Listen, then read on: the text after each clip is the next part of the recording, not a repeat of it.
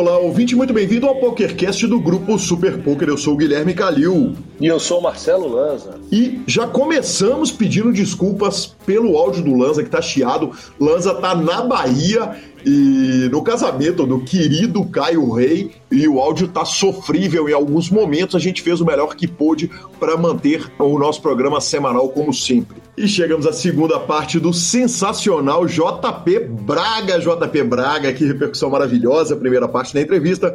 Chegamos à continuação, lembrando que o PokerCast é trazido a você pela Suprema Poker, a evolução do poker online, Pay for Fun, pagamentos online com praticidade e segurança, e Poker for Fun, que é ganhar dos profissionais, não vai ser aqui.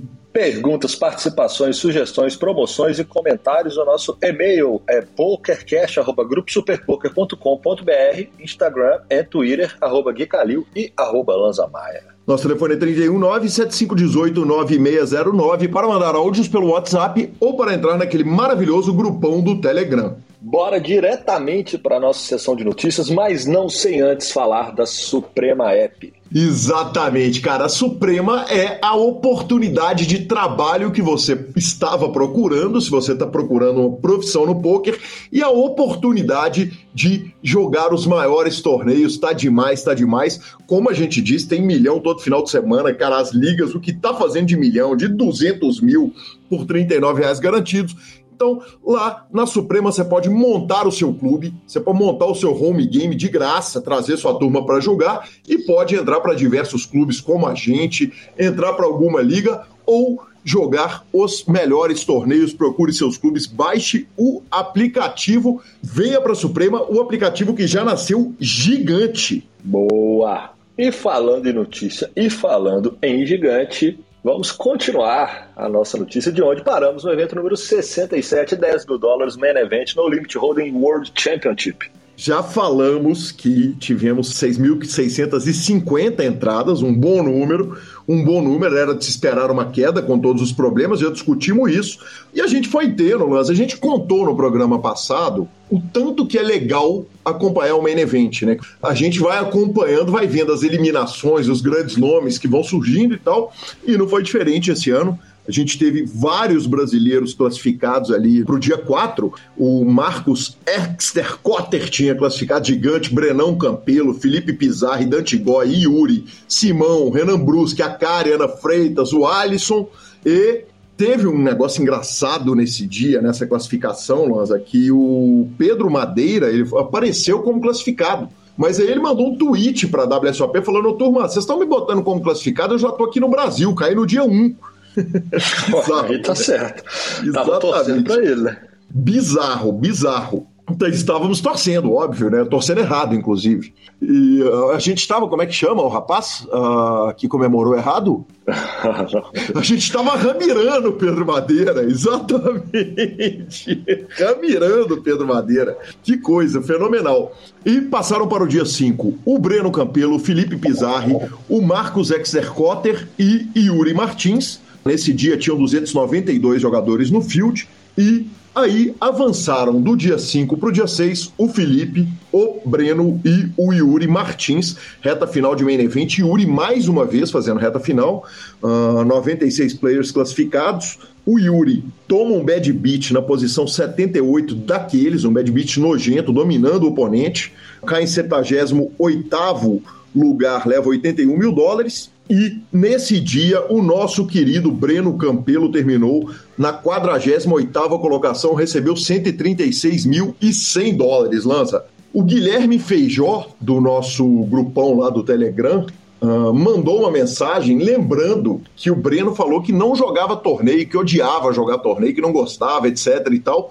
Claro que nós fizemos uma montagem, mandamos para o Instagram do Super Poker, o Breno falando não gosto de torneio, odeio, não quero olhar para torneio e tal. E colocamos o seguinte: Breno Campelo. O jogador terminou em 48 lugar no main event da WSOP e ganhou 136 mil dólares.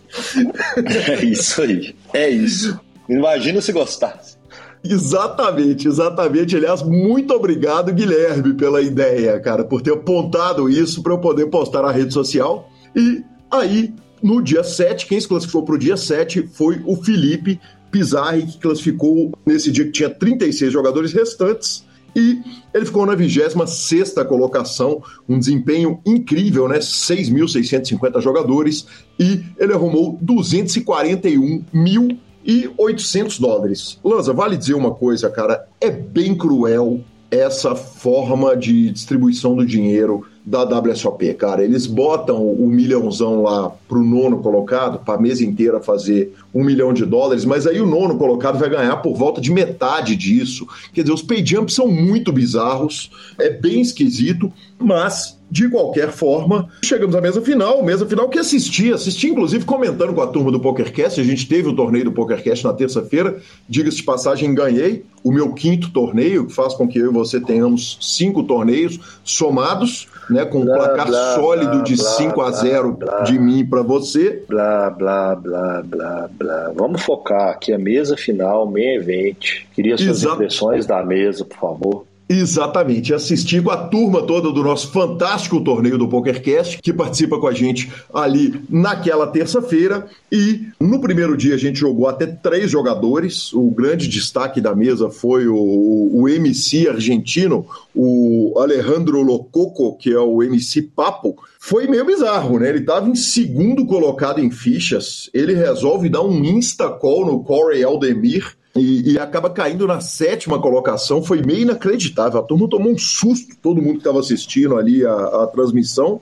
na hora que ele deu o Insta-call e. Mas, e o acabou... mas o Alejandro, o Alejandro é louco, louco. Louco, me, me lembrou o, o, o Muito Louco em El Coco, Insane in the Membrane do Cypress Hill. e ele foi muito louco, louco, louco, cara. Que, que parada, que parada. Inacreditável.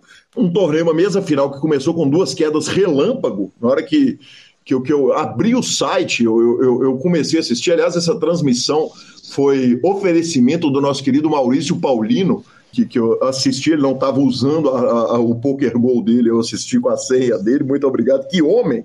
E, cara, duas eliminações relâmpago, e acabaram três jogadores indo para o dia final do torneio, o Jack Oliver, o George Holmes e o Corey Aldemir. O George Holmes entrou loucaço, ele meteu dois all-in de air, que eu falei, cara, ele deve ter alguma aposta paralela de 50 milhões para ele meter dois all-in air, valendo 8 milhões de dólares para o campeão mas logo ele eliminou o Jack Oliver e foi para o heads up ele e o alemão Corey Aldemir, que depois de um dia um passado pequeno no main event da WSOP, um dia dois também normal, sem grandes coisas, a partir do dia três ele runou muito bem e jogou muito bem, uh, conforme ele mesmo disse em entrevista, e teve momentos que a gente viu o George Holmes em contenção ali para o título, mas o Corey Aldemir com todo o merecimento puxou o título.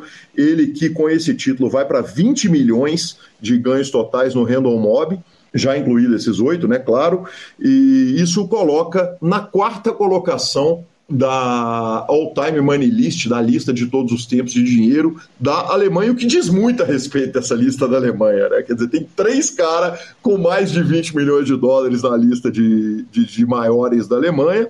Uh, uma coisa importante a, a, a ser dita dele é o fato dele jogar bains muito grandes. Vários dos caches principais, dos ITMs principais deles no Random Mob tem entre 50 e 100 mil dólares. E uh, eu estava na torcida pelo jogador recreativo, obviamente. Faz todo sentido a gente torcer para o recreativo ganhar do profissional, mas o título ficou em excelentes mãos. Boa, boa, boa, boa. Bem puxado.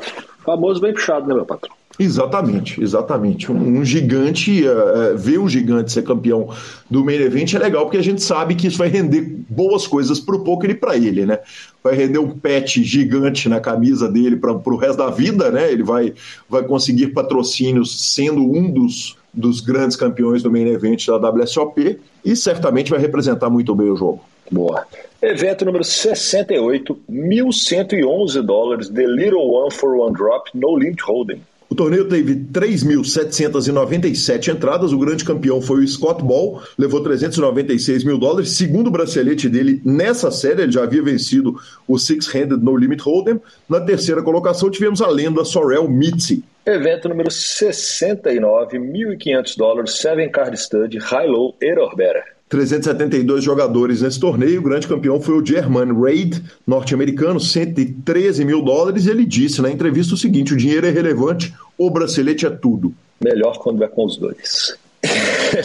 número 71, 1.500 dólares, bounty no pot limit Omaha 800. 860 jogadores no game. Uh, o grande campeão foi o Mourad Amokrane, da França, Amokrane, da França, 133 mil dólares. Ele que trabalha com ótica no subúrbio de Paris. Me lembrou do nosso campeão de BSOP, Felipe BDM. Esse evento tivemos Paulo Gini na mesa final. Ele ficou com a sexta colocação, levou 23.392 dólares. Que homem! Evento número 72, 1.500 dólares, Mixed No Limit Holding, Pot Limit Omaha 800. O torneio teve 846 jogadores. O campeão foi Motoyoshi Okamura, do Japão, levou 210 mil dólares. E essa foi doída, hein? Eu tava narrando o Masterminds de Campinas, junto com o meu querido Caio Braz. E com a segunda colocação ficou o Rafael Mota, jogador brasileiro, levou quase 130 mil dólares, esbarramos no bracelete e nessa narração eu falei: esse bracelete ainda vem, a série está acabando, são 88 eventos, já estamos no 72, mas quem sabe, eu acredito, hashtag eu acredito, esse bracelete ainda vem. Parabéns pela conta. Evento número 73, 10 mil dólares, Seven Card Stud High Low Better Championship. 144 entradas. O torneio teve 151 entradas em 2019. Como eu disse, nos torneios de Mixed não mexeram tanto assim, não. Não teve essa mexida toda, não. E o homem ganhou o quinto bracelete dele. Brian Hastings levou 353 mil dólares numa mesa final que, teve nomes como Scott Seaver, John Monet, uh, Eric Seidel, sensacional. Parabéns, Brian Hastings, que tinha altos braceletes de Mixed Games, pô, Seven Card Stud, Horse, Ten Game Mixed e um bracelete no 10K Heads Up No Limit Hold'em Championship. Que homem! Evento número 74, Mixed Big Bet Event. 212 entradas nesse torneio, Lanzinho. Você pode me perguntar o seguinte: o que, que é Mixed Big Bet? E eu te respondo. É Big O, No Limit Hold'em, No Limit Deuce to 7 Low Ball, Pot Limit Omaha High Low 8 or Better, No Limit 5 Card Draw High, Pot Limit Omaha e Pot Limit Deuce to 7 Triple Draw. Que lindeza, a mão troca a cada. O jogo troca a cada seis mãos. Tivemos o brasileiro bolhando a mesa final. Querido Antony Barranqueiros puxou bonito 9,7 mil dólares na oitava colocação. O campeão foi o russo Denis Strebkov, que levou 118 mil dólares. Evento número 75, 1.500 dólares, freeze out no limit holding. O torneio teve 1.191 entradas. O grande campeão foi o Chad Himmelspach, dos Estados Unidos, 270 mil dólares. Mas olha o Brasil esbarrando em bracelete de novo, com a quarta colocação, Cauê de Souza, 89 mil dólares. Evento número 76, 10 mil dólares, Super Turbo Bounty no Limit Holding Freeze Out. Evento 10 mil dólares lança Super Turbo, Bounty, No Limit Holding e Freeze Out, cara. Eu acho que o, a única coisa que tira um pouco o atrativo é ser No Limit Holding, né? É, é desnecessário ser No Limit Holding, né? Cara, vai que delícia. O Super Turbo Bounty com esse valor e com uma entrada só por pessoa, que delícia, que delícia. Parabéns ao grande campeão Roman Lewis. Uh, francês, né, com o nome de americano, 464 mil dólares foi o que ele ganhou. Na terceira colocação, o inglês Stephen Chidwick. Evento número 77, 1.500 dólares, 50 stack no limit holding. Para 1.501 entradas, o brasileiro toca o hino, toca o hino, senhor. Paulo Joanello puxa o título, ele bateu exatamente 1.500 jogadores, 321.917 dólares. Ele que é sócio do Lucão, né? O Lucão sai do PokerCast e dá um jeito de dar uma voltada aqui no PokerCast. que homem, hein? Uma máquina. Uma máquina. Vou tentar trazer o, o, vencedor aqui. Nós estamos gravando horas depois do bracelete dele, mas tendo puxado um bracelete ao vivo, eu não vou deixar de tentar trazê-lo para cá para contar a história de vida dele do poker. Evento número 78, 10 mil dólares RES. Oh, É isso, Olha isso é que delícia. Isso é evento. 109 entradas, ele está acontecendo ainda, a gente não dá notícia de evento pela metade, exceto quando a gente olha para a lista de classificação e na primeira colocação está ninguém menos que ele, Yuri The Nerd Guy, Yuri Martins ou Yuri Zivielewski, como você aí, preferir. Aí eu gosto, eu gosto, eu gosto assim, eu gosto assim. Como você preferir, Marcelo Lanza, é Brasil na primeira colocação, ele tem 1 milhão 126 mil fichas, são 13 jogadores vivos, temos vivos ainda nomes como Phil Helmut, Eric Seidel, enfim, Benny Glazer, altos caras gigantes, e a gente sabe, torneio de limite, torneio de res. Res é um jogo meio, não, não tem muito o que inventar, não. Então nós vamos ter que dar aquela runada, apesar da gente estar na primeira colocação, para trazer o bracelete, mas bota o fé, viu, Lanzinha? Bota o fé, vamos, Yuri! Aí sim, né? Aos 49 do segundo tempo, o Brasil deu aquela brilhada, né? Não que não tivesse brilhando, né? Mas de, quem sabe? Quem sabe aos 49 a gente volta com dois braceletes e talvez até mais. Bom, continuando ainda no WSOP, ele oficialmente anunciou a nova casa, né? Oficial. É, quem é ouvinte do PokerCast está zero surpreso, né? Tem zero surpresa. A gente já tinha avisado que tinha aquela questão do campeonato de eight ball, né? De sinuca que os caras tinham falado que o torneio poderia ir para o Bales e Paris, né, um complexo ali de eventos dos dois cassinos, e é oficial agora, a notícia chegou pelo nosso querido Grilo, que deu a breaking news e avisou que o evento acontece de 31 de maio a 19 de julho, no ano que vem, pela primeira vez realizado em dois cassinos e lá na Strip de Las Vegas. A gente já discutiu vantagens e desvantagens, sendo a principal desvantagem o estacionamento, que vai ser um caos no meio do verão norte-americano, e a principal vantagem é o fato de você poder comer muito melhor, tem diversas outras opções no entorno do cassino. Enfim, o que importa é que entre 31 de maio e 19 de julho, em algumas dessas datas, a nossa torcida, Lanza, é, são duas, né? A primeira para o Brasil trazer um montão de bracelete, a segunda é para que eu e Marcelo Lanza possamos gravar do salão da WSOP um PokerCast. One time. One time. É, do e salão, aliás, eles não vão deixar. Pode ser do hotel, né? É, do salão eles não vão deixar, né? É, infelizmente, né? Não sei, bem conversadinho, a gente chama o Jack Eiffel num cantinho. Eu, eu, eu acho que a gente não tem aquela moral que a gente tem no BSOP, a gente não vai ter com eles, não. Mas se não do salão, pelo menos do quarto do hotel, né? Exatamente. Qualquer lugar lá tá valendo. Tá valendo, tá louco. Como não? Até do Starbucks. e foi definido quem entra pro Hall da Fama, né? Exatamente. Eli Elezra, ou Eli Elezra, como chamam os norte-americanos, jogador israelense, desbancou grandes nomes, né? É, a gente estava apostando que talvez o Lane Fleck, o back-to-back Fleck, que morreu recentemente, podia ganhar, né? Imediatamente depois da sua morte estavam também, tiveram entre os, os, nomes o Ted Forrest, que é lenda do jogo, uh, Antônio Sfandiari, alguns nomes polêmicos também, como Mike Matthews ou Chris Ferguson, o tricampeão do Poker Players Championship, o Michael Misrati, ele acabou ganhando uh, Lanzinha. Eu, eu tinha nomes que eu gostava mais dessa lista, o próprio Matt Savage, o, o Ted Forrest, o, o Lane Fleck mesmo, é um, um, cara que poderia tranquilamente ter entrado. Mas tem uma coisa que eu gosto, cara, eu gosto de homenagens em vida, sabe? Eu acho que é muito legal você poder fazer, fazer homenagem para o jogador enquanto ele está vivo. E acho que está na hora do, do, do Hall da Fama aumentar o número de pessoas que entram. Acho que está muito pouco, uma entrada por ano. Se continuar assim, só vão entrar jogadores, o povo da indústria que ajudou a construir o poker não vai entrar nunca. Então, que venham novas regras, que o Papa Doyle, que é o clube dos amigos de Papa Doyle, né, o Hall da Fama do Poker, que ele resolva essa treta logo. Justo, concordo. Em gênero, número e grau. Aí sim. Bora de entrevista? Bora de entrevista, mas não sem antes falar da Pay for Fun, sua carteira digital e processadora de pagamentos que opera com mais de 160 sites, incluindo PokerStars 888, America's Cardroom, Bodog, né? A gente avisou. E agora, cara, uma loucura, loucura, loucura. A Fronte Bebidas é a nova parceira do Poker for Fun. Agora eu vi interesse para esses dois apresentadores, hein, Lanzinha? Vamos comprar bebida com cartão. Público-alvo total. Total, juntaram o útil ao agradável, né, velho? Meteram o seguinte: agora a gente ganha no site, saca pro, pra Pay for Fun e, e já compra bebida direto, sem intermediário, que amor, né? Essa é breaking news.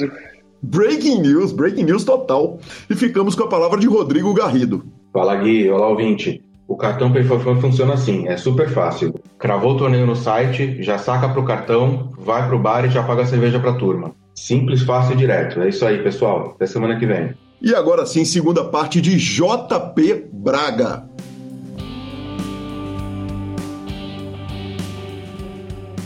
Tem um assunto que ele é extremamente repetitivo no, no PokerCast. Eu tive recentemente, eu tenho eventualmente discussões fora do PokerCast, é, individualmente ali, com um ouvinte ou outro, um amigo ou outro. Uh, eu recebi muito recentemente o Luiz Cipião e a gente falou um pouco disso, que é a questão do talento no poker.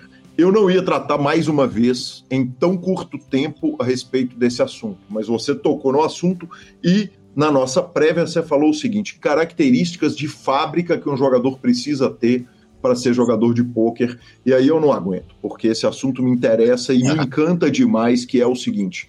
Tem coisa que é presetada no jogador, que é um preset que ele já vem, que ele já nasce equipado e, e, e que vem. O que, que o jogador precisa ter para olhar para o poker e falar isso dá para ser minha carreira tanto para o que vai ser operário do poker, para usar a sua expressão, o carregador de piano, quanto para o que vai ser o Yuri Martins, o Pedro Padilha ou o Jamie Walter? É, então, aí, cara, de novo uma pergunta excelente, super complexa também, né? Se você for um cara tão diferente quanto é um Padilha, eu acho que o Padilha é até um bom exemplo disso, porque o Padilha é um cara que não é muito ligado em rotina, um cara, um cara que não é muito ligado em ter um alto rendimento físico, é um uhum. cara que tem uma resiliência psicológica gigantesca, e aí ele consegue compensar tudo isso com um talento muito fora da curva, né? Uhum. Se você sim for um cara extremamente talentoso para o joguinho, isso vai te permitir ser mais é, relaxado com acordar cedo todo dia, com estudar pelo menos tantas horas, tanto dia, com ser um cara mais disciplinado ali no todo, no chato. Né? Uhum. É, por exemplo, a gente pode fazer uma comparação boba aqui, mas é tipo o Messi e o Cristiano Ronaldo. O Messi Sim. nasceu com o talento dele, então ele não precisava ser o robô que o Cristiano Ronaldo teve que ser para mais ou menos chegar no mesmo nível, né?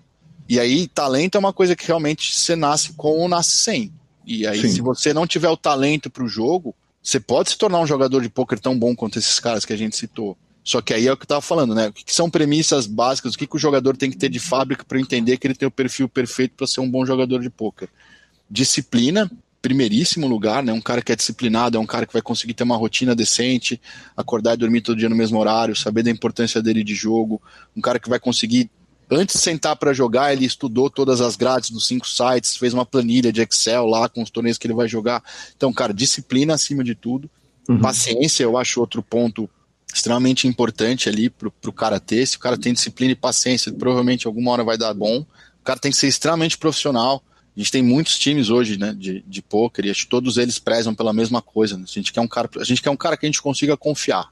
Uhum. Um cara que eu sei que pode ter 5, 6, 10, 15 mil dólares de caixa na mão dele, que ele vai fazer tudo que tem que fazer certinho, vai mandar o DIT final do mês, enfim, eu posso confiar nesse sujeito, né?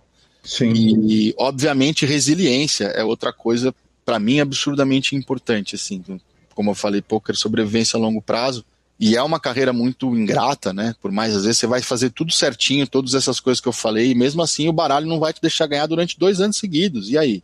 Você vai ser resiliente a ponto, você gosta tanto de poker assim para continuar com isso? Porque muita gente também chega aqui achando que vai ser fácil. Isso tem uma coisa que não é MTT, a carreira de poker online ali, ou mesmo ao vivo, é, é fácil, né? É absurdamente difícil, por sinal. Então, de repente, se você não tem o talento que tem um Padilha, tem até um Léo Matos acá, que era um dos grandes nomes aí da nova geração, né? Poderia citar alguns outros nomes, algum talento que tem um Yuri, por exemplo, ali se você tiver essas qualidades que eu te falei, aprender, você vai aprender uma hora, nem que seja por osmose. Ele cedo ou tarde aprender a jogar, ficar bom do joguinho, você vai ficar. Uhum. Ainda mais estando no Forbet, conhecimento técnico ali todo dia e tudo mais e tal. Então, tipo, a gente até busca mais essas pessoas que têm essas qualidades de fábrica do que de fato o talento puro, sabe? Perfeito. Uh, você falou aí, o jogador vai chegar, em algum momento ele vai aprender, ele em algum momento passa, ele passa nem que seja por osmose. Ele vai aprender o suficiente para ser o lateral direito ou ele, vai, ou ele consegue um jogador sem o talento, mas com essas características, com disciplina, com paciência, profissional, de confiança e com resiliência, sem o talento para o jogo, ele vira centroavante ou ele, vira, ou, ele, ou ele vai passar uma carreira sendo um bom lateral direito e ganhando um bom dinheiro e, e não, fazendo... não, ele tem, tem totais condições de virar o centroavante, sim, até porque poker não tem muito prazo de validade, aliás, muito pelo contrário, né? Quanto mais velho você vai ficando na sua vida, mais experiente você vai ficando, você vai escolhendo melhor as suas, né, suas batalhas ali e tal. E a tendência é que um jogador, à medida que ele vai se amadurecendo como pessoa, ele vai amadurecendo como player também. Então, sim, acho que um cara que não tem o talento que tem um Padilha pode fatalmente jogar de 11 ali do lado do Romário, tranquilamente. Nunca vai ser o Romário, paciência, né? O Cristiano Ronaldo nunca vai ser o Messi, mas eles estão uhum. sentados na mesma sala ali, né? Jogam o mesmo time. Então, fatalmente sim. Tá? Então é uma questão de tempo também, né? Às vezes o cara que é mais talentoso vai ter mais facilidade, ele vai cortar caminhos. E ele vai se perder no meio desses caminhos também, né? Quantas carreiras maravilhosas. Né? O futebol também é muito parecido com o poker nesse sentido, né?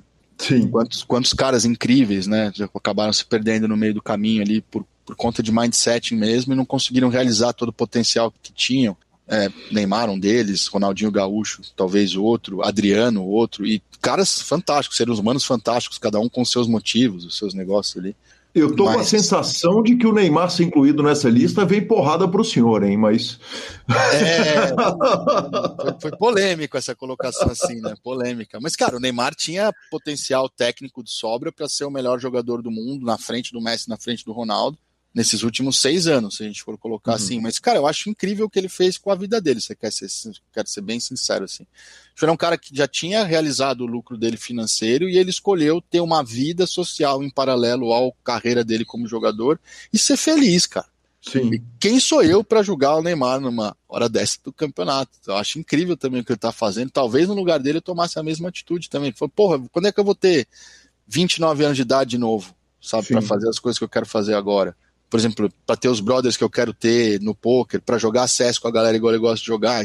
Cara, mais importante, se eu fosse o Neymar, ou se eu fosse amigo do Neymar, acho que a primeira pergunta que eu falaria para ele é: cara, você tá feliz? Se a resposta dele fosse sim, acabou, não tem discussão nenhuma. O resto é pressão estúpida de nego que não devia nem estar tá opinando na vida dele. Né? Maravilhoso. Ah, você falou a respeito de talentos que são perdidos, né? No, no, no, futebol a gente tem o Adriano, no poker a gente conhece dezenas, eu e você, mas nenhum, foi, nenhum era meu aluno. Uh, e vários grandes talentos para o poker foram seus alunos, passaram pelo seu time.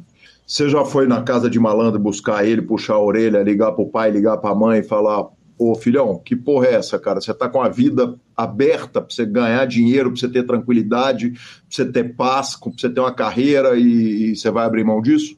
Com certeza, cara. Eu, eu, gostaria de fazer isso mais do que eu consigo até, viu, Calil? Porque, assim, a gente está em carreira online ali, normalmente eu não tenho esse contato todo de chegar e ter que buscar o cara na casa dele, mas o que eu vou buscar de jogador no áudio ou no WhatsApp ali atrás, o que eu dou de esporro nesse sentido, você não faz ideia, cara. Uhum. E conversar com o pai, conversar com a mãe é algo que a gente começou a fazer de um ano para cá, inclusive, justamente para eu ter uma arma a mais para ajudar o cara a tomar jeito, né? Esse cara, por exemplo, que eu falei, que já tem 6, 7 anos de carreira e começou a jogar com a gente no Silver agora, ele é um cara que tem um talento tão grande quanto um Padilha, quanto um Crema, quanto um Rafa. E o cara tem 7 anos de carreira e está no Silver.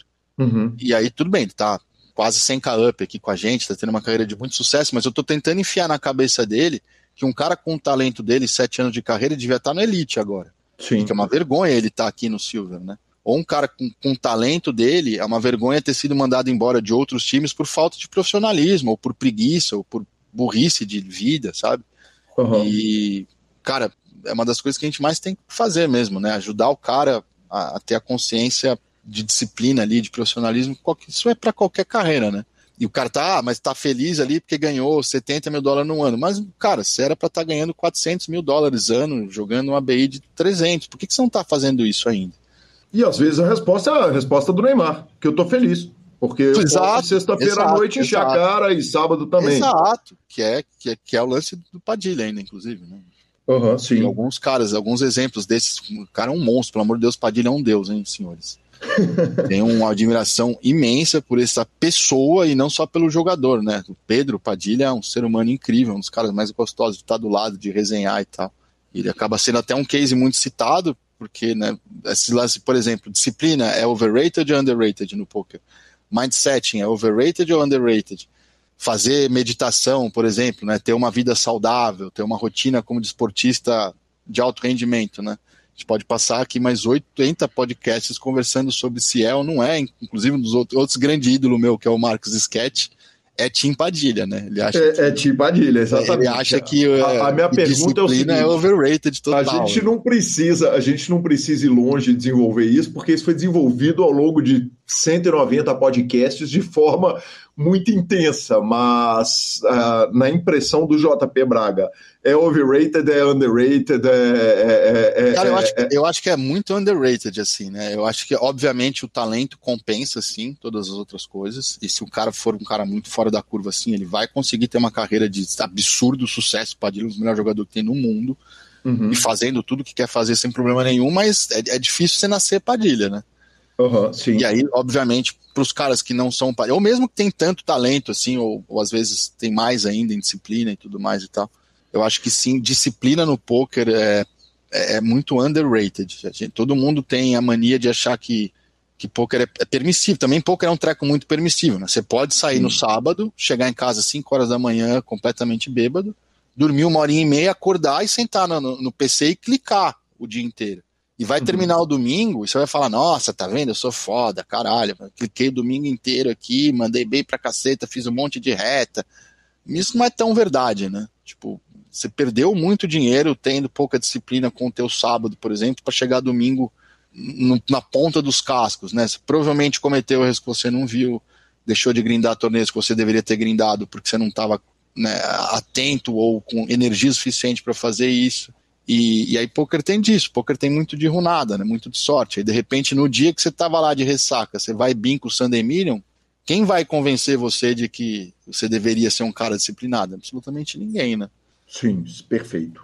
Jota, aproveitando que a gente está tendo essa oportunidade rara, que é pegar o, o, o que você chamou de operário do poker, repetindo a expressão, e, e, e, a gente conversar fundo a respeito da formação do jogador, quanto que dentro do time você estabelece a reta do jogador pelas características de torneio que ele tem para jogar.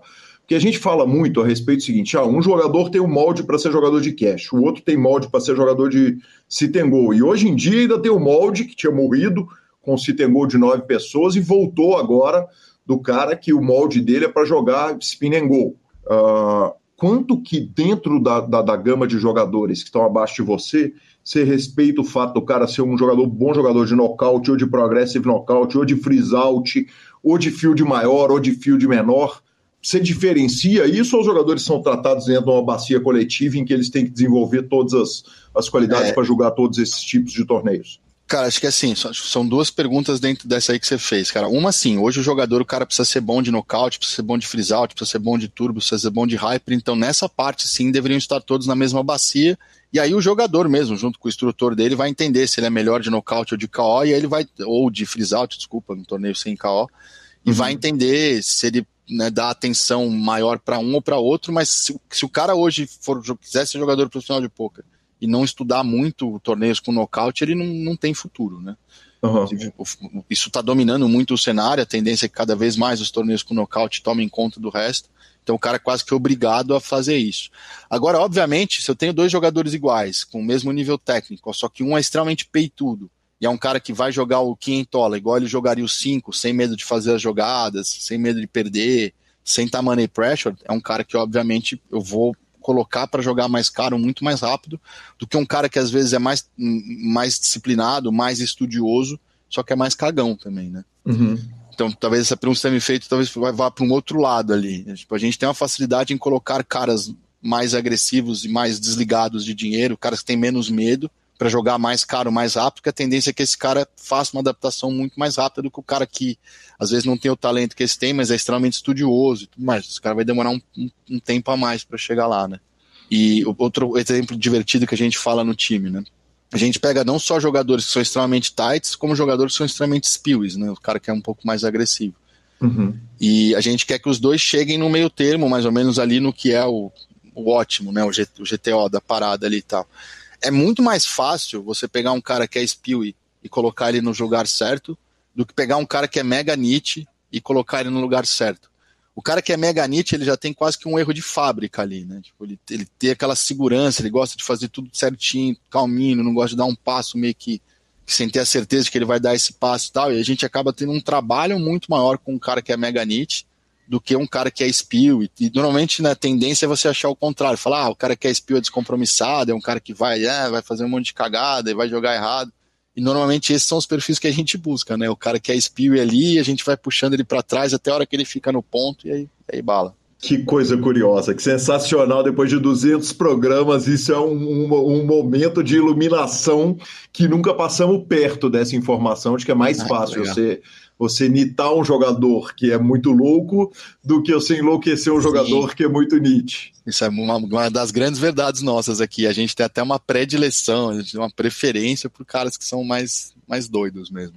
Para o jogador que é mais peitudo, para usar também uma expressão que você usou aí, que é nossa, né, do poker, é, para o jogador que é peitudo, evidentemente ele tem uma chance muito maior de acertar um big hit.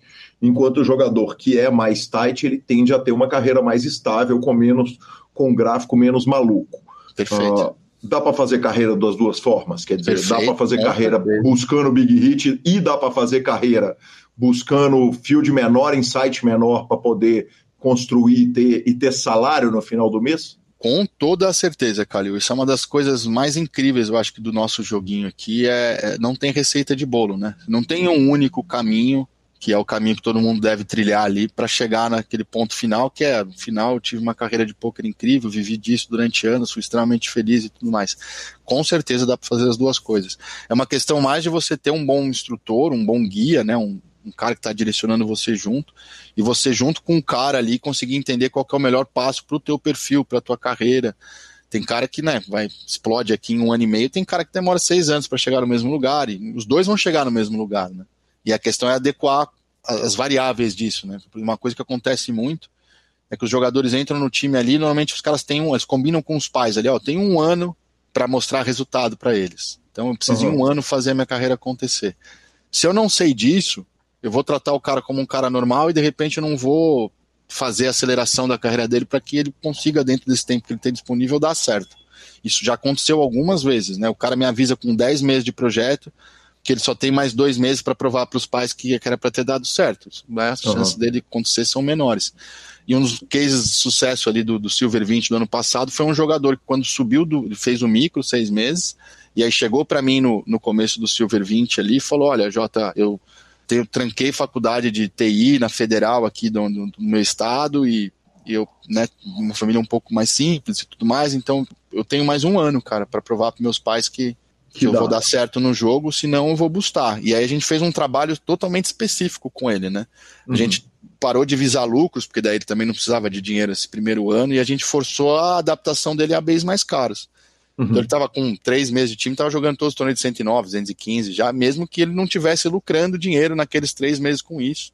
E foi um período muito árduo. Ele chegou a zerar o gráfico dele no PS ali algumas vezes, mas isso foi pago com um big hit ali. Ele acabou cravando o main event da Winter Series do ano passado, deu 340 mil dólares, terminou o projeto quase 400 k up. Mas obviamente um trondoso. Mas, obviamente, aquelas cinco características já estavam nele da, na natureza: disciplina, paciência, profissionalismo, confiança, Sim. resiliência. Sim, e ele era, inclusive, ele era um cara que era muito mais disciplinado, resiliente, estudioso e sério, profissional, do que de fato talentoso, sacou? Então, uhum. Perfeito. Justamente por ele ter esse, esses cinco pontos cruciais ali, tipo, quase nota 10 em todos eles, ele olhou pra gente, ele construiu uma relação muito legal com a gente de cara, né? de boa parte de dica assim para quem está começando em time ou, ou vai pretende jogar para time. Quanto mais transparente você for com o seu instrutor desde a entrevista que você estiver fazendo, tipo, fala todos os seus problemas, cara. Fala se você tem problema de dinheiro, fala do teu sonho, fala qual é o teu ponto negativo, se você é tiltado ou se não é tiltado. Não tenta esconder os seus defeitos, porque até o cara de repente descobrir sozinho, sua carreira pode não acontecer nesses seis meses, sacou? E quanto mais sincero você for desde o começo, traçar um plano de carreira, uma estratégia de carreira para o próximo ano ali, com quem quer que seja que esteja fazendo isso, a chance de dar certo são seis vezes maiores. Quanto de um jogador médio do time é, que você trata com ele num chat coletivo e quanto que você trata numa conversa de WhatsApp heads up, você e ele sozinhos? Cara, tua pergunta é legal. Normalmente essas conversas mais delicadas assim a gente sempre tem no one on one, né? E, uhum. dentro daqueles lances de processo que eu falei que a gente criou no Silver, a gente tem como a terça-feira como o dia que a gente para, o que os três sócios que hoje trabalham no Silver param, e terça-feira é o dia de reunião de cúpula nossa. Uhum. E a gente sempre tem um arquivinho ali que a gente fala jogadores que precisam de atenção ou precisam de ajuda. Então a gente tem uma lista sempre nas terça-feiras de reuniões para fazer com esses players esse olhar, você busca essa informação no gráfico do jogador ou, no, ou na chamada Não, não, em algum WhatsApp, momento, ou... desde a entrevista onde já começa a seleção ali, a gente sabe que esse cara tem algum tipo de dificuldade, aí eu vejo que ele não está evoluindo no tempo que ele deveria estar tá evoluindo, eu já procurei esse cara no PVT do Discord, já mandei uma mensagem para ele perguntando o que está acontecendo, que, que ele está sumido, por que, que ele não foi no coach, o que, que é, que tem algum problema. E obviamente tem caras que são mais abertos, caras que são mais fechados e, e as pessoas são muito elas têm muito medo de falar sobre os seus defeitos. E o que eu mais tenho no time, por exemplo, que é um assunto interessante, é jogador deprimido, jogador com pânico, jogador com problema de família, jogador que está tentando jogar poker e ao mesmo tempo a mulher, a ex-mulher dele está colocando ele no pau porque diz que é violento com a filha porque quer guardar o único cara é um amor. Cara, tem um milhão de coisas que atrapalham a carreira do cara. E aí poker tem esse lance de ser permissivo, o cara acha que tá bem, não tá, e aí vai grindar, e o grind é uma bosta, ele perde, na primeira bad beat ele já quer morrer. E aí isso, obviamente, é um snowball muito mal. Então, a gente, como instrutor, tem esse papel de ficar cutucando o cara quando o cara não tá bem, até que ele venha e abra o coração dele e explique pra gente ali o que, que ele tá precisando, o que, que ele tá passando. Imagina agora, a gente teve dois anos de pandemia, que a gente não terminou ainda, mas estamos começando a ter uma vida um pouco mais normal agora. 30, 40% do meu time de 50, 60 jogadores tiveram depressões gravíssimas. Tem seis jogadores agora, nesse momento, mais ou menos, até parei para contar e com síndrome do pânico, cara, são, são coisas muito normais ali, né, na carreira de jogador. E, obviamente, a partir do momento que você tem a liberdade de explanar isso para os seus instrutores, para os caras que estão gerando a sua carreira, e você vê que da nossa parte a recepção foi total, a gente vai te acolher, a gente vai te ajudar, e a gente vai fazer de tudo para te fornecer todas as ferramentas para você sair dessa junto com a gente. É muito mais legal do que ficar escondendo isso, né? E ficar ali, não, não querer se expor dessa forma, não querer mostrar certa fragilidade e acabar dando com a cara no muro de qualquer forma. Né? Perfeito. O que, que tira mais jogador do time e desencaminha mais bons jogadores da carreira? Pressão de pai ou pressão de cônjuge, seja esposa, marido, namorada, namorado, Uh, o que, que atrapalha mais? Qual pressão atrapalha mais um menino, em média, na, na observação que você tem dos Cara? Que, que pergunta difícil, Calil, porque, sinceramente, talvez eu te daria uma resposta de que é a pressão de pai, porque diversos jogadores têm realmente essa pressão, são jovens, ainda moram com os pais e acabam tendo prazo para fazer isso, então é muito comum a gente ter esse fim de história, ah, seis meses não deu, vou ter que procurar outro trampo, porque fudeu aqui em casa, meus pais estão me pressionando, caramba, quatro mas eu acho que o cônjuge, a família, quando o cara não tá numa relação legal, isso destrói o mindset dele de maneiras ali que às vezes é irrecuperável, sabe? Uhum. E talvez às vezes o cara não externe isso pra gente, então, mano, vou, vou ficar no muro, Calil, não faço ideia. Eu acho que os dois são obviamente bem nocivos, né? E Sim. só que existe um respeito maior em relação aos pais, né? Tipo, quando o jogador para de fazer o um negócio, vai respeitar a vontade dos pais ou combinar com os pais, eu acho que ele dorme mais tranquilo no final do dia, porque afinal é uma relação incrível, ele tá lá acolhido pelos pais, os pais dele vão ajudar ele a fazer e tudo mais. E quando a pressão vem da família, dos filhos, dos cônjuges e tudo mais, acho que é uma pressão mais difícil de lidar, se bobear. Então, os piores cases aqui de caras que eram para ter uma carreira incrível e acabaram parando no meio do caminho, os piores foram por conta de cônjuges mesmo ali, né? Às vezes o cara teve uma namorada que destruiu com a cabeça dele, demora muito tempo para voltar, o cara tem um relacionamento. Isso aconteceu três vezes no ano passado. Né? Perdi três jogadores incríveis, porque os três tinham relacionamentos de sete anos e eram três caras que gostavam muito da mulher, enfim, e aí esse relacionamento acabou e o cara ficou um ano e meio em coma psicológico até conseguir começar a pensar de novo e nesse meio tempo a carreira se foi, né? Cara, coma psicológico é a primeira vez que, que eu ouço a expressão e, e, é muito apropriada, né? Muito apropriada. Vamos parar um pouquinho de falar dos jogadores? Vamos, vamos voltar a falar do JP? Bora!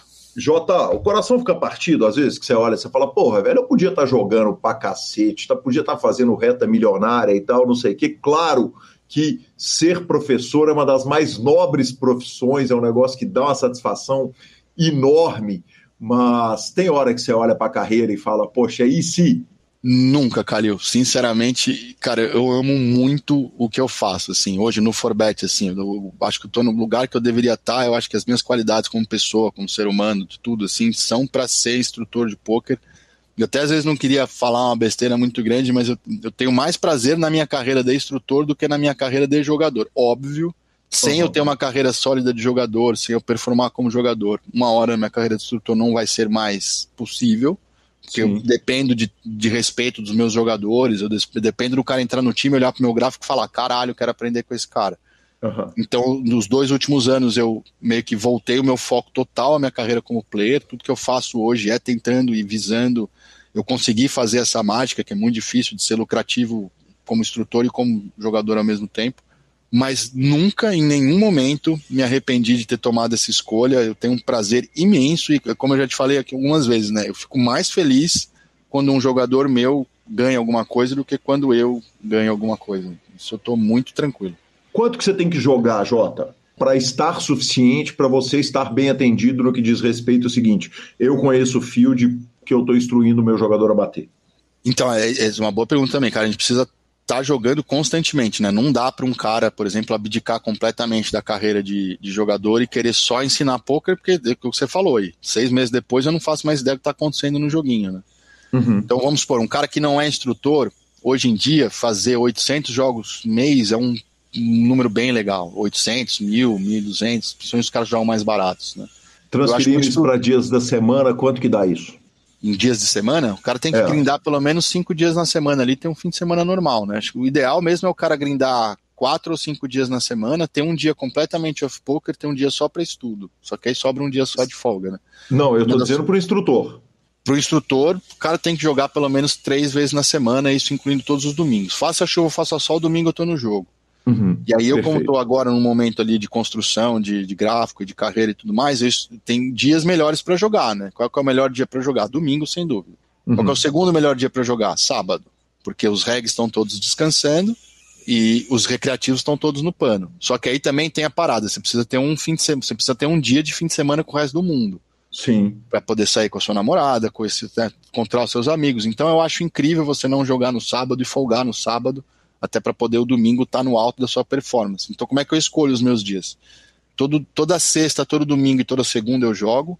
Sexta é o terceiro dia melhor para jogar, pelos mesmos motivos. Sexta-feira todos os regs estão descansando, que os regs folgam sexta e sábado, né? Pra uhum. tá pronto para o domingo. Então, sexta é um dia que eu faça chuva, faça sol, tô jogando. Tô streamando até porque meus alunos amam jogar na sexta-feira. Segunda-feira, idem. Todo mundo, todos os regulares ali descansam na segunda porque tiveram um domingo difícil, porque dormiu tarde, quero ser de segunda é um dia que eu faço questão de estar jogando sempre também. E aí quartas-feiras eu tenho facultativas, né? Ou eu jogo ou eu descanso, né? Vim um dia de folga ali, sábado é a minha folga oficial.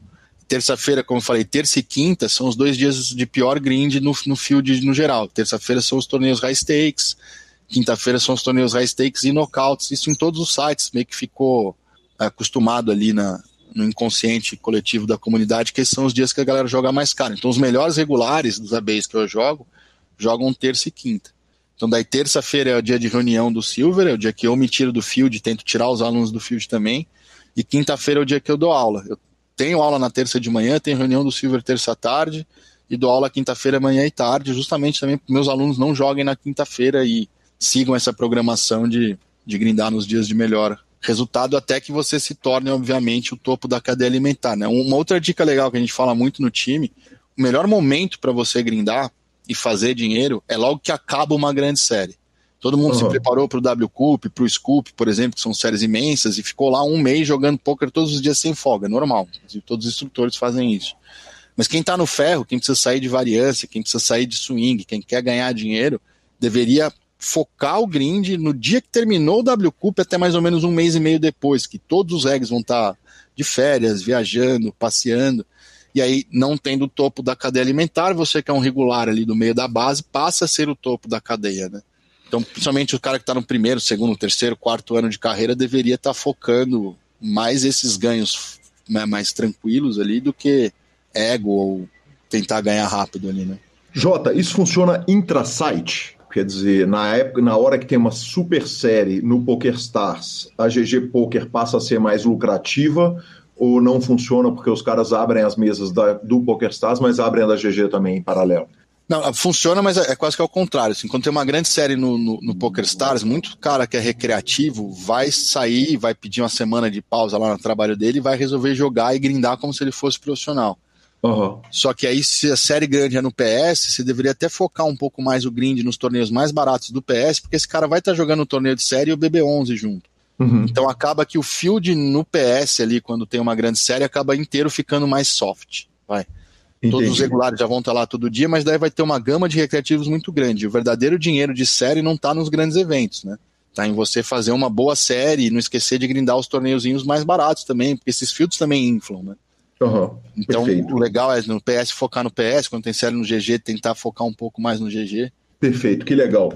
E com relação à WSOP, quer dizer, agora a gente está num momento que o Yuri não joga online, porque ele está em Las Vegas, o Rafa não joga online, Padilha, Pitão, e a internet, e Lali, todo mundo está lá em Las Vegas, por mais que doa o coração é, é, absolutamente claro o tanto que o field amacia ou para stakes menores isso não faz tanta diferença? Não, isso faz uma diferença gritante, cara, até para os stakes menores, até porque esses caras não são bobos e também jogam os stakes menores vez ou outra ali, e não ter eles no field é, é crucial para que, que a gente que está no comecinho jogando a base menores ali tenha uma performance melhor. Então é o que eu falei, né, o melhor período para grindar é pós-série ou WSOP, que é mais ou menos tudo junto, né, estão todos esses caras que são os tubarões estão jogando ao vivo e aí dá a oportunidade da gente brincar de tubarão algumas semanas ali, né? Uhum. Que legal, que legal. Jota, você é solteiro, né?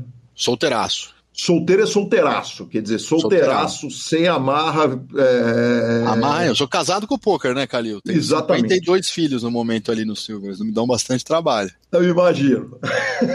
eu mas imagino, mas não tem que pagar pensão para nenhum, só não, em hora de trabalho. Deus, não. não, não, tô me conta, vamos falar um pouquinho a respeito de solteirice e poker. É muito raro um jogador que é solteiraço convicto, né? É, solteiro tranquilo, pode mudar amanhã e tal, mas que tá num momento de solteirice. Você tá quanto tempo solteiraço, sem namorar e. Não e, por coincidência, desde que eu comecei a jogar no Forvet ali. Desde dezembro de dois, janeiro de 2015, perdão, eu não consegui ter nenhuma namorada que durasse mais que dois meses e meio, três ali, estourando. Você quis? Se quis, óbvio, né? Assim, eu, eu, eu, gosto de namorar também, né? O coração às vezes fica vazio. É legal você ter alguém que você gosta, assistir aquele filminho de amor ali, pensar numa pessoa que nesse momento realmente ela não existe. Então, é às vezes me dá uma carência muito grande. Eu, obviamente, acabo buscando isso, mas é muito difícil manter um relacionamento junto com a carreira de instrutor. Mesmo com a carreira só se fosse jogador já era muito difícil, né? Tem o lance da gente jogar todos os domingos. Domingo pode ser dia dos pais, dia das mães, Natal, meu aniversário, aniversário da namorada. Eu vou jogar Uhum, é o dia que sim. eu tenho para mudar de vida e faz parte do compromisso que você tem com, com a tua carreira ali, né? E, Perfeito. E acaba sendo muito, muito complicado. Sempre, sempre chega depois de uns dois meses ali a famosa pergunta, né? Ou eu ou o joguinho. E uhum. tadinha delas, né? É uma decisão muito fácil. Sim, pra tomar. Né? Sim, é profissão. Você fala, não me pergunta isso, cara. Não, mas é, eu, você para, algum domingo ou outro a gente viaja ou não vai dar. Gente, é uma decisão muito fácil para eu tomar, cara. Não tem a menor condição de ser algo diferente da minha carreira. E eu acho que isso tem um pouco a ver com a minha idade também, cara. Eu tô com, fiz 40 esse ano, né? Então eu comecei a minha carreira já bem maduro. Uhum. Eu sabia muito bem o que eu queria, assim. Tipo, uma que eu tive uma experiência legal, que eu achei incrível ali como arquiteto, principalmente trabalhando em empresa grande, tendo uma carreira né, de teórico sucesso ali trabalhando em empresa grande, eu vi o quanto aquilo não me fazia feliz.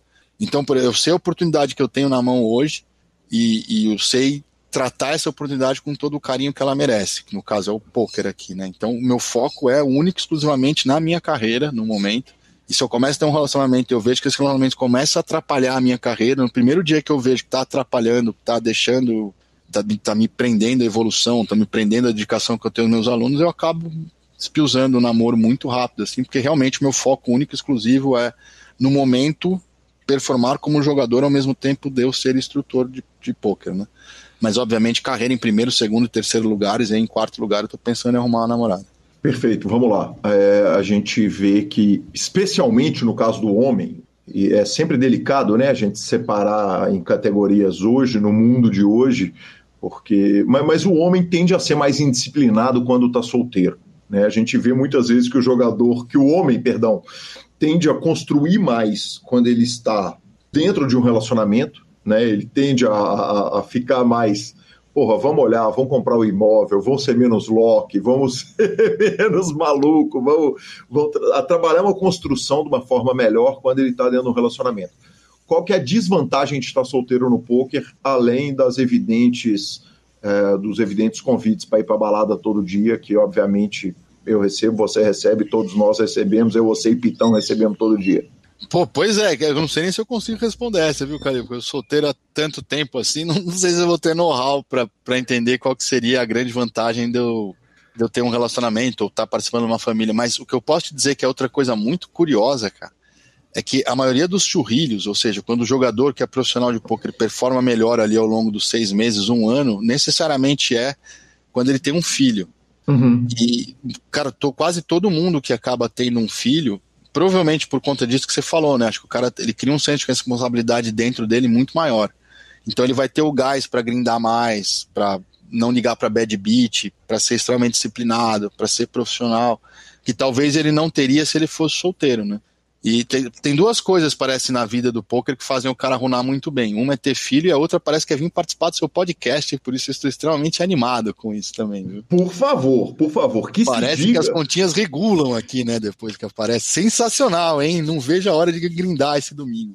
Jota, deixa eu te contar duas coisas. Um, o seguinte, o Pedro Garanhão, ele acabou de passar pelo PokerCast, foi campeão do High Roller do WPT e na emenda já arrumou uma nota lá no, no High Roller. Grande então, P. Vigar, Edgar, inclusive, que durante muito tempo foi um dos gráficos mais mentirosos do PS, né? Esse cara é um monstro desde sempre e a variância era uma das que mais pegava ele.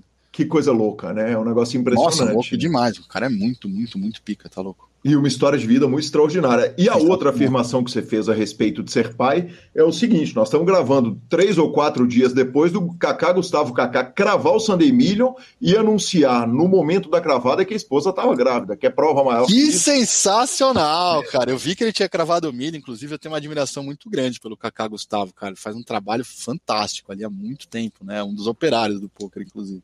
E nada, não, nada me surpreende mais, viu? Nada me surpreende menos, para ser sincero, né? Óbvio que quando ele anunciasse a gravidez, ele ia runar no Sandemilho. Geralmente acontece mesmo, viu? Sim, sem dúvida. Não tem Acho tem muito a ver com energia também, né? Acho que não deve ter. Eu não tive filho ainda, tenho uma super curiosidade de, de ter, talvez um dia, quem sabe. Mas você deve estar em paz com o universo, né? Você deve dar uma alinhada ali de, de energia mesmo, né? as coisas que vibram ali com o universo como um todo, que eu acho que tá, acaba voltando mesmo para você. Sim. Não só a parte disciplina ali e resiliência, mas acho que a parte energética também, né? É bem capaz de fazer runar melhor mesmo. Que demais. Que Não demais. duvido disso.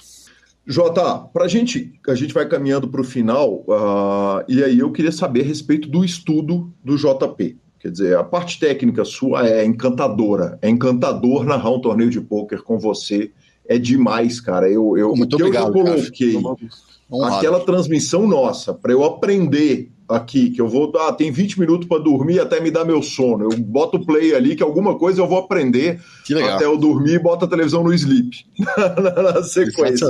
Muito feliz saber disso. Com quem do Forbet que você estuda? Teve uma pergunta que eu te fiz na transmissão que eu vou te repetir aqui. Uh, quanto de informação que desce, por exemplo, você está num time que tem, por exemplo, o NASA, Sim. né? Nós não estamos nem. É, alguém poderia dizer que nós estamos estamos dourando demais o fato do cara ser estrangeiro, mas ele é um dos, dos jogadores que jogam super high rollers, que dão buy-in de 100k, né? Como brasileiros ainda não fazem, certamente. Sim, não, o, cara é, o cara é um monstro ali. Né? Ele é muito diferente do field brasileiro, porque ele se dispõe a fazer coisas, pelo menos por enquanto, que pouquíssimos brasileiros se dispõem, e quando se dispõem, como é o caso do Yuri, é, é um tirinho ali, outro ali, quer dizer, eles são muito uh, uh, raros e poucos. É só, só, uma pequena vírgula aí, Calil. Eu acho que, por exemplo, o europeu ele tem essa parte que eu falei de disciplina, de profissionalismo, de paciência, de resiliência já de fábrica, quase todos eles, né? Uhum, sim. Isso é uma coisa que às vezes falta no jogo. Por exemplo, o Yuri é um cara que tem isso também. Né? O Yuri, na hora que conheceu o Will Arruda ali, e o Will meio que foi encaminhando o Yuri para virar o que ele virou hoje ali, ele tinha já esses, todos esses predicados de base, né? Não é nem só uma questão de poder aquisitivo ali que é um cara especificamente do Paraná, que é um estado que nos dá muitos jogadores e que é um estado de formação europeia. E que é um estado, exatamente, que é uma cidade que tem isso como característica, né? Tudo é testado em Curitiba antes, porque lá a galera é realmente muito mais disciplinada, muito mais profissional, muito mais resiliente, muito mais Sim, isso de uma comunidade que é muito europeia, em que o filho começa a trabalhar com os pais muito antes do, Sim, do, do Ministério do Trabalho, né? a lei trabalhista permitir, né? O menino já está trabalhando e tal. Então, com uma cultura que é muito diferente da cultura do brasileiro. Sim. O, o, que não impede da gente ter nomes gigantescos no Nordeste do Brasil, no Norte do Brasil, né? E, em todas as Que aí são os caras que se destacam mais pelo talento também, né? Que são os caras mais talentosos que A gente tem uma cena do poker em, no, em Pará, que é gigantesca, né? No, em Bahia, que é gigantesca, Salvador também. Tem a galera de Minas, cara, que é extremamente talentosa e muito indisciplinada, por sinal, né? legais essa característica às vezes. Né? A vizinhança é boa, as festas são boas, viu? Preciso admitir. São, muito. amo os mineiros de paixão. A pergunta, estamos te esperando aqui. A pergunta é a seguinte: quanto do conhecimento do NASA e, obviamente, do Rafa, do Will, desses caras lá de cima, quanto que entorna e feita uma lava de vulcão e bate lá no, no, no, no em você e no seu jogador?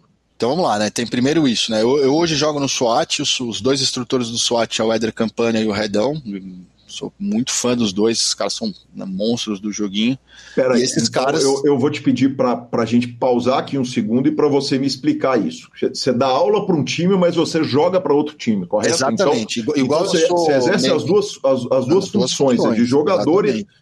Jogador num time e instrutor no outro. Isso, igual os meus players jogam para mim no Silver, eu jogo pro Redão e pro Campana, e o Redão e o Campana não tem nenhuma participação no Silver, então tenho que responder a minha carreira para eles. Se eu não estiver performando como jogador no mundo do Redão e do Campana, eu tô na roça, basicamente é isso. Pô, que então, curioso. Isso é muito legal, até porque me né, força todos os instrutores a ter alguém para se reportar e ter metas para cumprir, ter objetivos e obviamente nunca esquecer de nenhum dos lados ali, né, do todo, que é instrutor e jogador principalmente.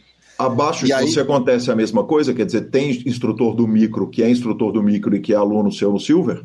No Silver não, porque a gente ainda está muito perto ali, né? O Silver ainda uhum. é que a gente considera categoria de base. Todos os instrutores Sim. jogam, obviamente, no time principal. Mas embaixo do SWAT, por exemplo, tem o Deluxe, vamos supor.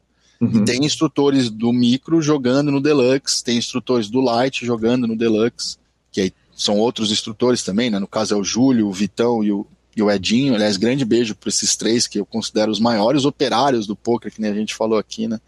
São três caras fantásticos do joguinho, cara. Nós notem esses três nomes aí, que os três são monstros sagrados do jogo, hein? Vitor Brasil, Edinho Oliveira, que é o Edson 82, e o grande Júlio Lins, o Poker BR. O Júlio é até bem famosinho no mercado, né? O Júlio foi o primeiro instrutor do Light da história do Forbet. Esses caras meio que abdicaram da carreira dele, estão há 11 anos ali formando os melhores jogadores que tem no Brasil. E assim como eu, né, uma galera que às vezes a comunidade ali não tem tanto conhecimento da existência, né, que, que eu chamo ali de operários do poker. Mas voltando um pouco à pergunta. É, eu que estou bem perto ali do Black, né, Black que seria um tire acima do, do SWAT, já tem aula direto com o Will, com o Rafa, com o Creme e com o NASA. Então, obviamente, uhum.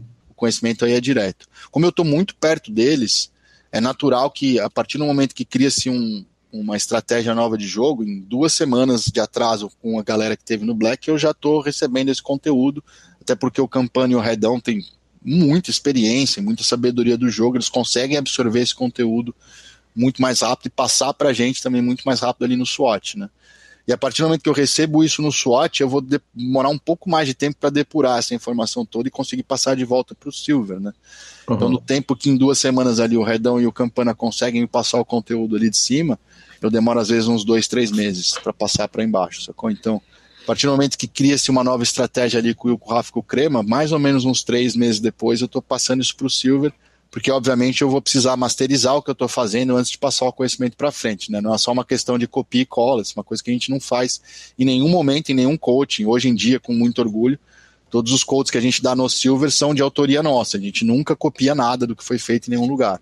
Até quando a gente vai dar uma estratégia diferente, a gente já procurou, nesses três meses que eu demoro, fazer as adaptações necessárias, porque uma coisa é jogar Vamos, vamos um exemplo claro, vai. A gente acabou de, de inventar mini raise na Blind War. Então agora o Forbet inteiro joga de mini raise do small blind quando roda fold até o small e qualquer stack size, sacou? Uma coisa é fazer isso no ABI de 80, que é lá no SWAT, uma coisa é completamente diferente fazer isso no ABI de 15, que é lá no Silver. Uhum, eu não sim. posso nem passar a mesma estratégia porque ela não vai funcionar contento. Ou tem muito mais coisas a se explorar no field de 15 do que no field de 80. Então, às vezes, eu demoro um pouquinho mais de tempo para chegar lá. Perfeito, sensacional. Para finalizar, Jota, você teve narrou o aluno até a mão final no CPH agora. O, a puxada de orelha chega em algum momento, ou o elogio chega. Como é que é essa parada de narrar o aluno? Porque uma coisa que foi surreal foi o seguinte: você cantou, para usar uma expressão da sinuca, né? Você cantou todas as julgadas do Renan. Renan, correto? Grande Renan Limpe no Dake. Exatamente. Você cantou todas as jogadas do Renan do, do, primeiro dia que a gente narrou até o final da transmissão e ele jogou a maior parte do tempo na mesa da TV e você acertou no tamanho do raise, no que ele na ação que ele ia fazer, no como ele ia fazer, como ele ia reagir caso ele tomasse uma, uma reação, qualquer que fosse a reação do oponente dele. Enfim, é, conta para mim como é que é essa história de. O seguinte, você conhece tão bem o jogo do jogador que que é difícil, né? Na hora que quando você encontrar com ele ali no BSOP Millions, isso está seriamente sujeito a acontecer, numa reta final você, você encontrar ali, ele sabe tudo de você e você sabe tudo dele.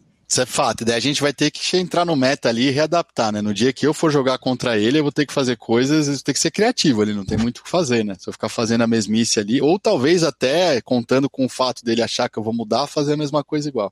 Mas falar, Calil, foi um momento incrível, assim, tipo, para mim não tem nada mais recompensador do que tá fazendo um trabalho que eu já amo, que é o de comentarista ali, ter a oportunidade de, de comentar um aluno meu em game jogando ali. E modéstia à parte, ele jogou muito bem, né, cara? Tipo, Sim, foi inacreditável. Foi muito, fato. muito, muito legal. Teve uma única jogada ali que eu não gostei, que eu até chamei a atenção ali, que ele espiusou quase metade do stack dele tentando dar check raise no CL ali, que também jogou muito bem, né?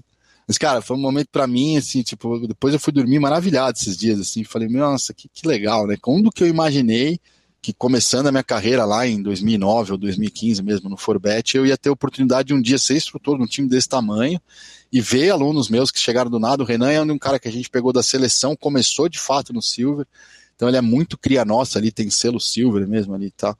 Uhum. Puta, foi, cara, incrível, incrível, incrível. Eu tive dois momentos fantásticos, eu tô comentando já no Super Poker há alguns anos, e no antes da pandemia, no Inter de 2019, eu tive a chance de fazer a, também a transmissão do, do, main event do BSOP na época, e o Taliscope, que era meu sócio, um dos grandes amigos que eu fiz no jogo, fez deal no Three-Handed, acabou cravando, e o TK é um cara que todo mundo do, da comunidade conhece, um cara extremamente querido, e é um cara que era muito bom também, a ponto de ser instrutor do, do Forbet, mas que a variância, assim como o caso do Pevigar, também pegava o TK assim pesado, e ele também tinha um gráfico mentiroso ali, e ali foi o começo da, da, da explosão da carreira do TK, né?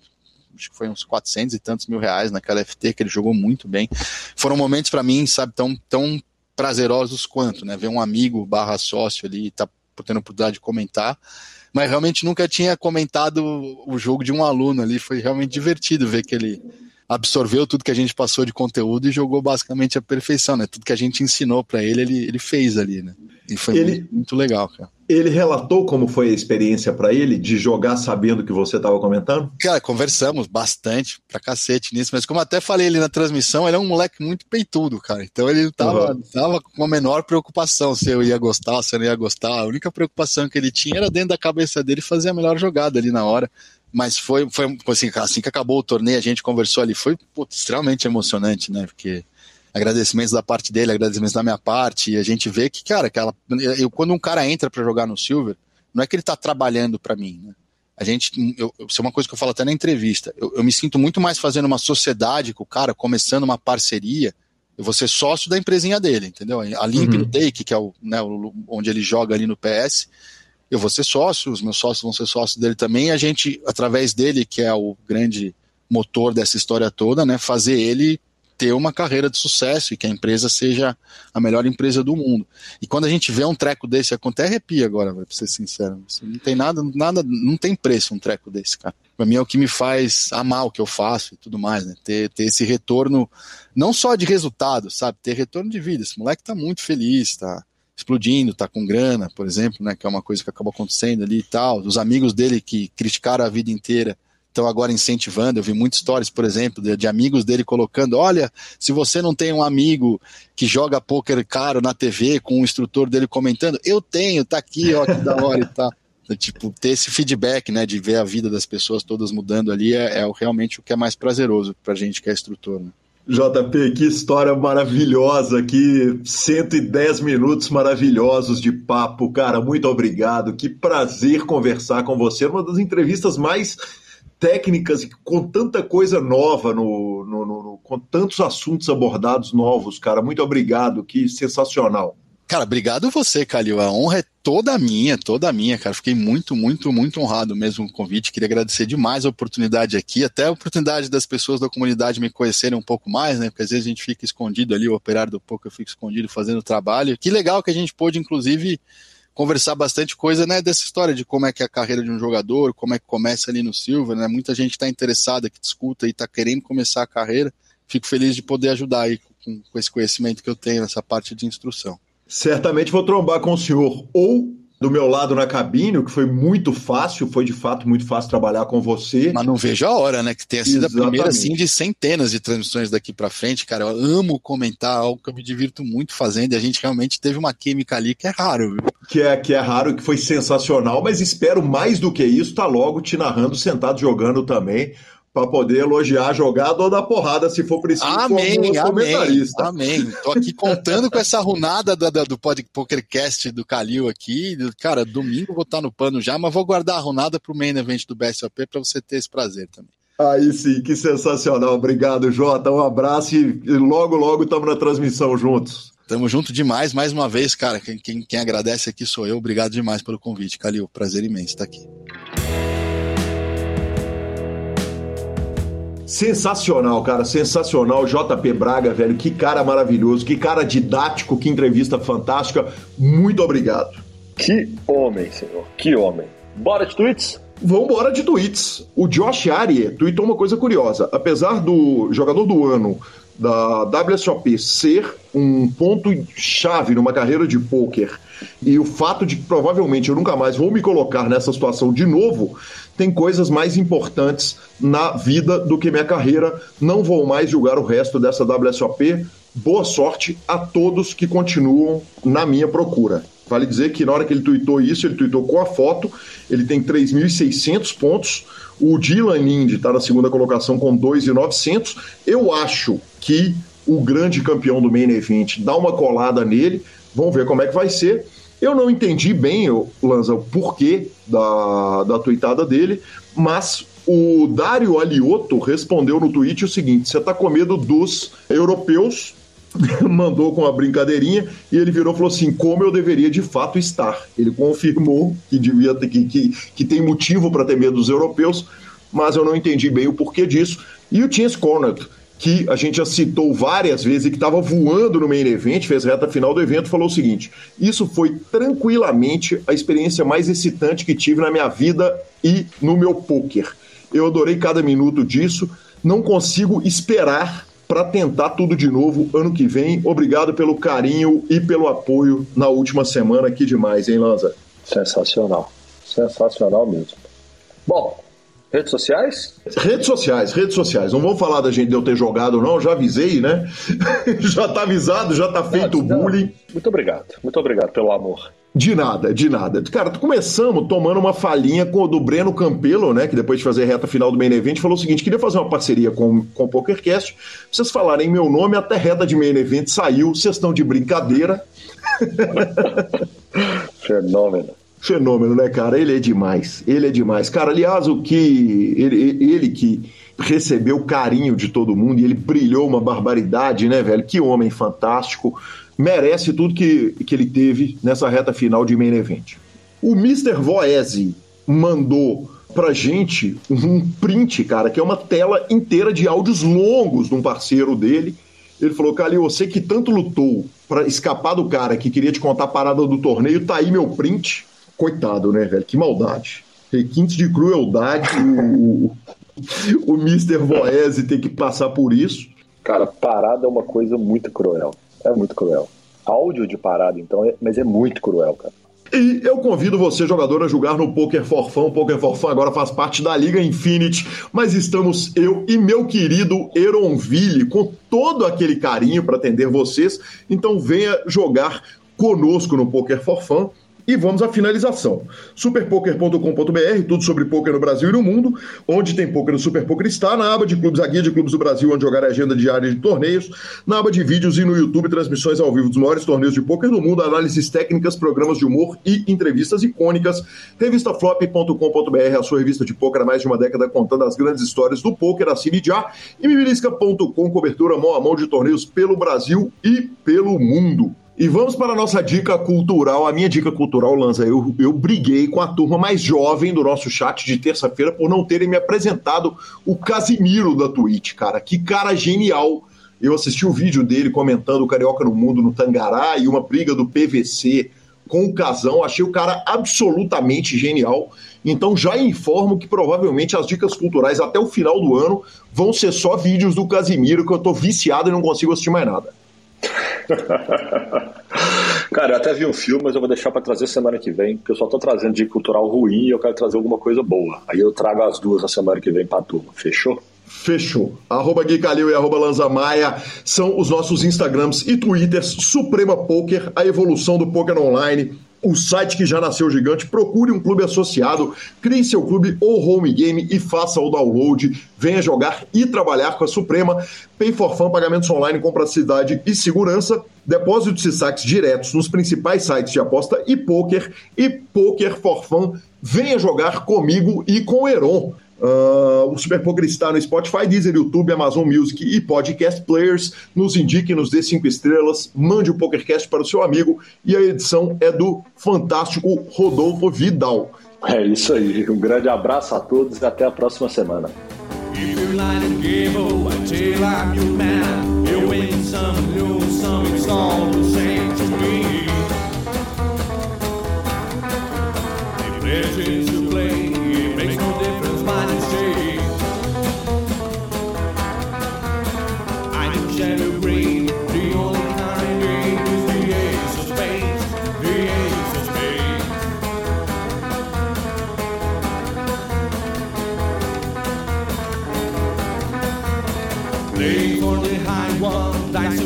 down, it gone with the flow. It's all in.